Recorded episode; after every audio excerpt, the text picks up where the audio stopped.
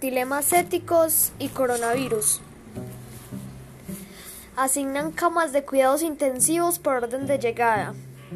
Le quitan a un paciente con una probabilidad limitada de supervivencia un ventilador para dárselo a otro con mejores posibilidades.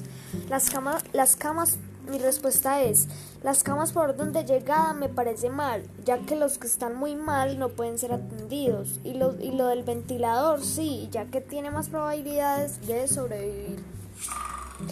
Si dos enfermos tienen la misma necesidad médica y probabilidad de recuperación, eligen al más joven o al que tiene el mayor número de dependientes, los médicos y terapeutas respiratorios o incluso los policías y los bomberos. ¿Tener prioridad? Mi respuesta es, elijo al más joven y a respiratorios, ya que son los que tienen la mayor probabilidad de sobrevivir.